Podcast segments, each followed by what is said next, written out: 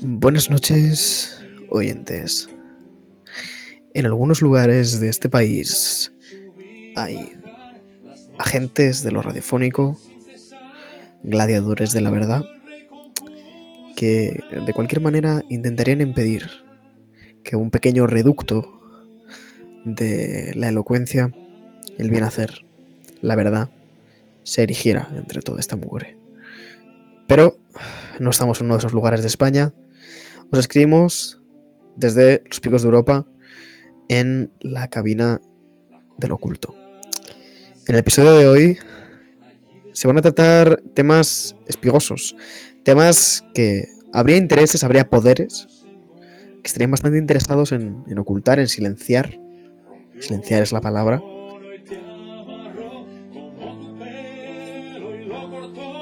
Pero nosotros no vamos a rendirnos. Conocemos los riesgos, también conocemos lo que se puede llegar a ganar, no lo que se puede llegar a perder. En eso es lo que hay que pensar siempre, amigos, en cualquier ámbito de la vida. Sin más dilación, hoy tenemos a la neurobióloga Autalvistena. Viene a hablarnos de bueno, su, tesis, tu- su tesis doctoral, eh, su libro, que está, por cierto, prohibida su venta en este país, en España, pero podéis adquirirlo virtualmente escribiendo al correo del programa. Serán repartidas copias gratuitas. Hay democratización de esta información a todos los que así lo deseen. Bien, la tesis en cuestión eh, trata un tema que lleva siendo, lleva estando en el imaginario de todos un tiempo, pero no nadie había querido plantear, ¿no? Quizá por miedo, quizá por por un, no atreverse, no, nadie ha querido a plantear esta cuestión de una manera desarrollada. Pero aquí Autalvistena nos plantea la siguiente. ¿Sería posible? ¿Sería posible? ¿Mm? ¿Sería posible? Buena pregunta. Muy buenas noches a todos. Buenas noches. Bueno, primero que todo, eh, habría que definir eh, lo que es la neurobiología. Hombre, sin eso no tenemos cimientos, ¿no? No puedes empezar a construir una casa por el tejado, eso es así. Bueno, pues la neurobiología me imagino, eh, bueno, me imagino, no, es mi disciplina, ¿no? Así es. Estoy eh, segura de que tiene que ver. tiene que ver con el cerebro, ¿no? así. Eh, Yo desde mi, con desde mi la corto entender neurona y con la biología. y con la ciencia. Sí. Lo que pasa en la neurobiología tal vez... ¿Cuál, es el, cuál es el eh, problema de la neurobiología actual? No obstante, eh,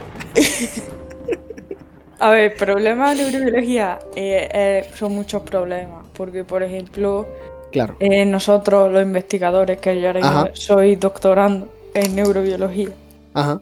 por la Universidad de Oviedo, Sí. Eres de Oviedo, tú, ¿verdad? Eres natural de Oviedo.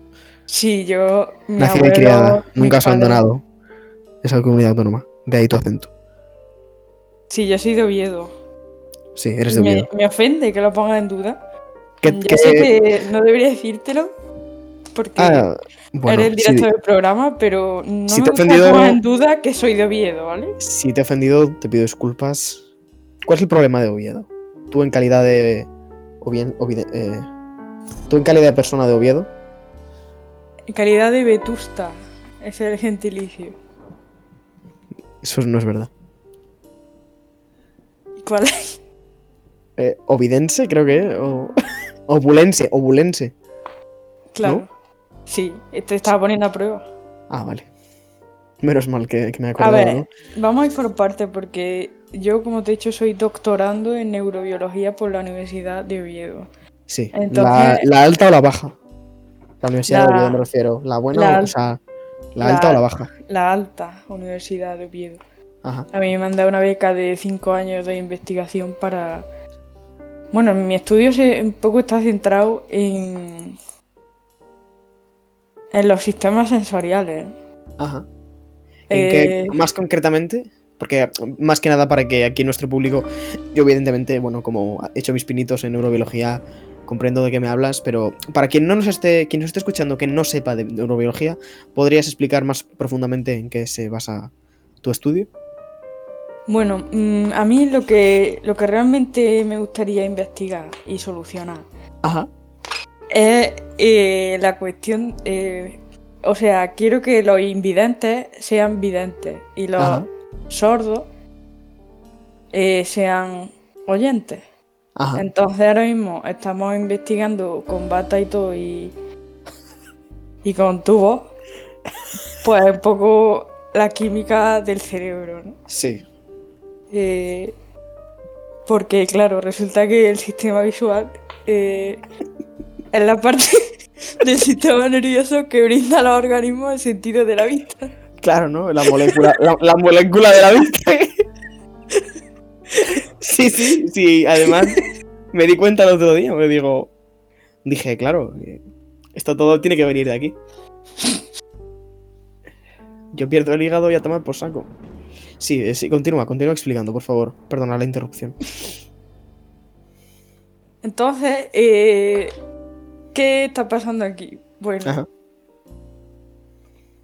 a ver, lo que está pasando es que, eh, ¿cómo podemos solucionar esto? Bueno, hay varios caminos.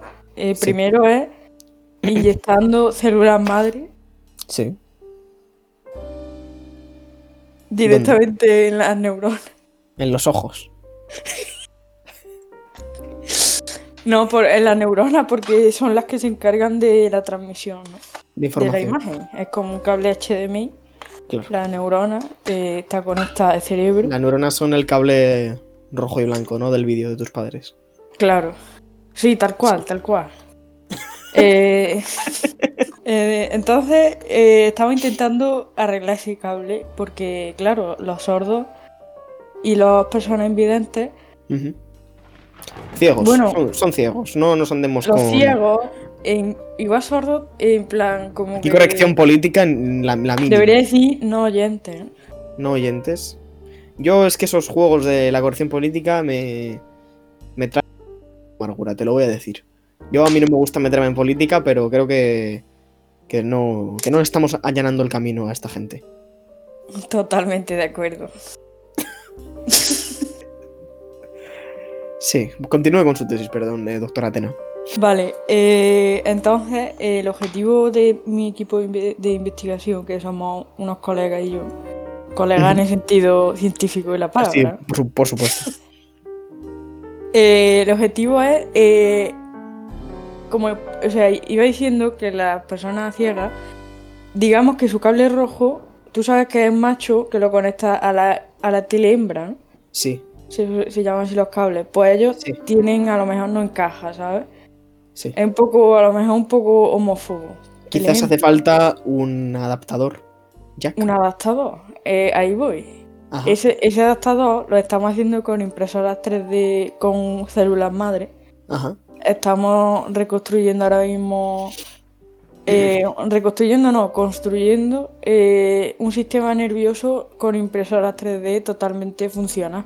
Ah, o sea, su o sea que estáis, estáis de alguna manera, eh, bueno, recogiendo el testigo que os dejó eh, el, el doctor teniente Pascasio Fernández, ¿no? Al final, sin él esto no sería posible. Hombre, eso sin Pascasio. Todos los investigadores sabemos que él sentó las bases de la neurobiología moderna. Sí, doctor Pascasio fue eh, eh, la persona más joven de su promoción en doctorar, ¿no? En doctorarse con la tesis eh, neurobiología titulada, mira, la tengo que apuntar, eh, personas sordas, dos puntos, una cuestión de oído, eh, así entre, Entre preguntas, ¿no? Es una, una sí, cuestión. entre, interro- Claro. entre interrogantes, Ajá. entre signo de interrogación, ¿vale? Eh, entonces yo eh, tomé contacto con esta tesis cuando apenas era una estudiante mm, de primer año, segundo cuatrimestre Sí. aproximadamente. Yo la miré y dije yo quiero enfocar mi vida en esta en este asunto, ¿no? Esta disciplina. esta disciplina Es una disciplina al final, es, es pasión. La neurobiología es pasión. Y quien lo niegue. te tiene que gustar. te tiene que gustar. todo. Sí. Porque si tú Aunque vas a las manos- trabajo y no te Las manos son lo más difícil, ¿eh? Las manos, ¿no? Las manos es lo más difícil.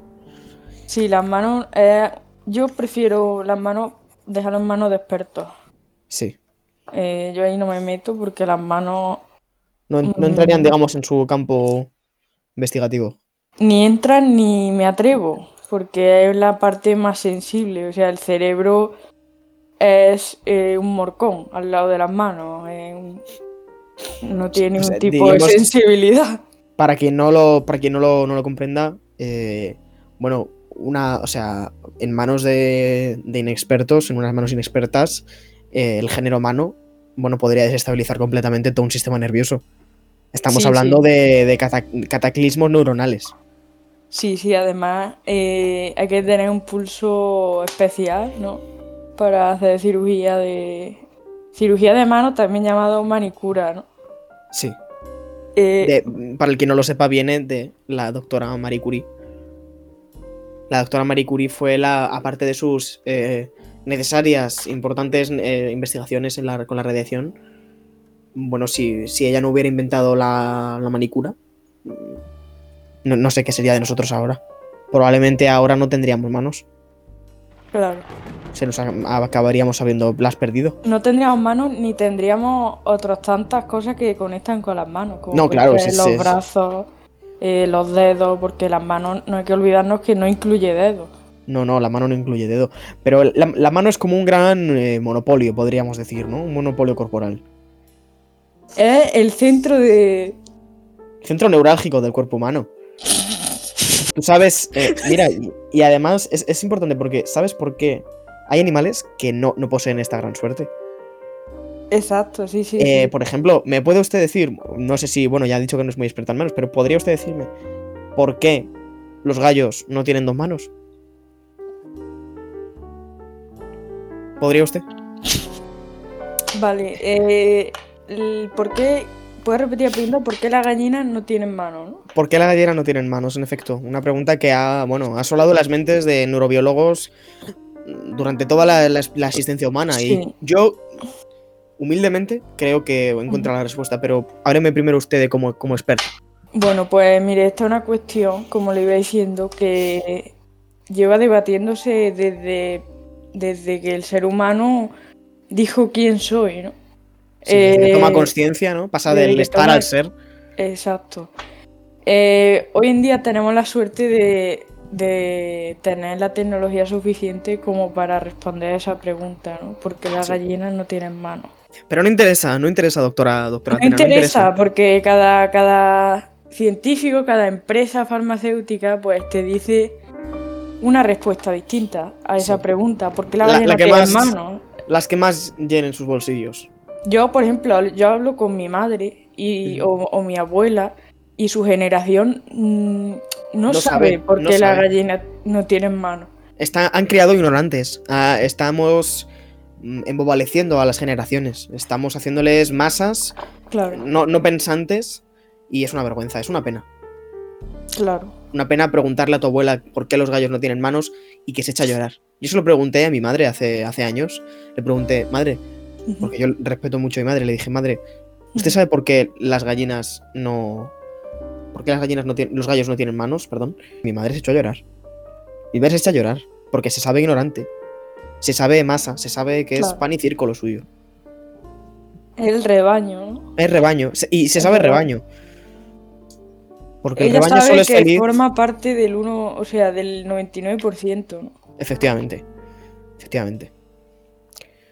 Entonces, su opinión, eh, eh, ¿cuál, ¿cuál sería al respecto de, de la materia que nos ocupa?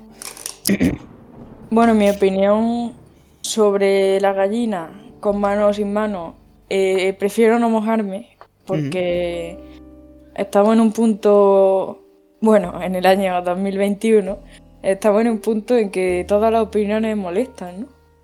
Sí, Es un poco la generación de cristal. eh, Sí, parece- que- no decir nada. todas las verdades valen, ¿no? Todo es verdad y nada es mentira. Sí, toda la gente eh, no tienen mano porque son gallinas, porque es que eso no es ningún argumento, ¿no? Eh, Juegan a, juegan a la posverdad, es, es el único que tienen. Sí. Estamos hablando de una, de una generación inmóvil. La A generación mejor inmóvil. hay, hay un grupo de Facebook que dice las gallinas no tienen manos porque tienen alas. Eso es que no se lo cree nadie. No se lo cree Y nadie. sin embargo hay 3.000 personas que le han dado me gusta. Y eso es el gran problema de... Es que estamos, estamos en un momento en el que como todo vale, como ya no hay filtro, no hay, no hay un sesgo, no hay un, un sesgo ideológico, Ujú. aceptamos todo. Y nada es malo o es bueno. Todo, todo es funcional, todo es, es- es fagotizable por esta gran masa. Y, y es lamentable, es lamentable que se defienda esto. Uno no puede ir diciendo lo que quiera, porque caemos, bueno, eh, pues Sí. qué le voy a decir yo. Si usted lo tiene que ver en su trabajo, pues día tras día, si es un infierno en el que vivimos.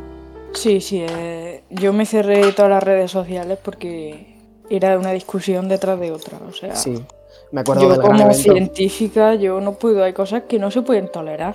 A mí No, tú no puedes decir que las manos eh, no son la, la parte más importante del cuerpo. Es que tú, tú no me puedes decir que no es verdad eso. Sin mano no somos nada. Pero como digo, los intereses económicos de, de las farmacéuticas mm, doblan, ¿no? Desfiguran la verdad, Ujú. Todo lo que todo lo que pueden y más. Y lo peor no es que ellos estén dispuestos a doblar la verdad a su voluntad. Lo peor es que hay gente que está dispuesta a creérselo.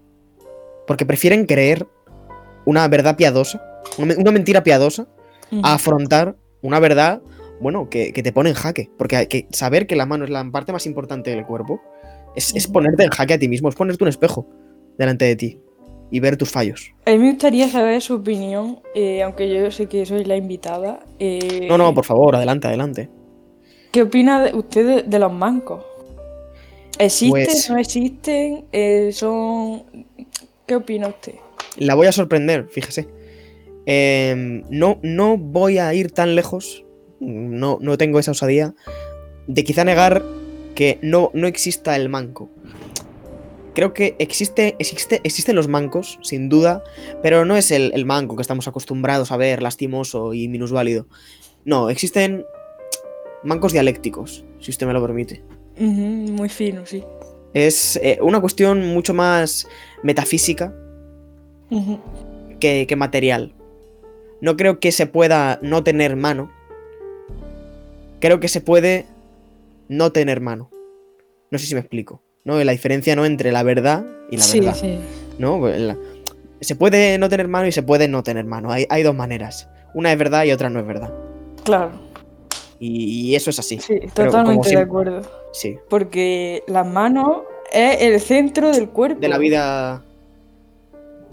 Sí. Pero hay negacionistas de esta cuestión. Sí. Y a mí, como neurobióloga, A usted le revienta.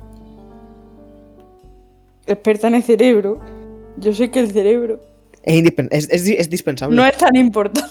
No, el cerebro. Yo podría vivir sin cerebro, pero no podría vivir sin manos. Igual que no podría vivir sin amor, pero podría vivir sin pareja. ¿Entiende? Es, la- es el Sí. mismo ejemplo. Sí, ya ve que usted habla mucho con, con cosas, ¿no? Sí, sí, sí. Y además también. Además que sí. Además. No, además que Sí. no solo eso, sino que también. Sí, sí. Sí. No, y, y- y menos. Menos que antes también, pero. Pero más. Pero algo, ¿eh? Algo queda. Sí, y no. Y no. Porque. Depende, porque depende. eh, si lo miras. Depende de con quién hable. Sí, a quién preguntes, porque a veces sí y otras también. Dejemos la, este momento de, publicidad y seguiremos con la entrevista en un momento. Adelante. Buenos días, queridos oyentes. Os traigo el nuevo invento que revolucionará vuestra casa. La lavadora Thermomix Turbo 1540. Ca- Increíble, antirrojos y antimanchas. ¿Estás cansado, cansada, sobre todo cansada de tener que lavar la ropa en el río?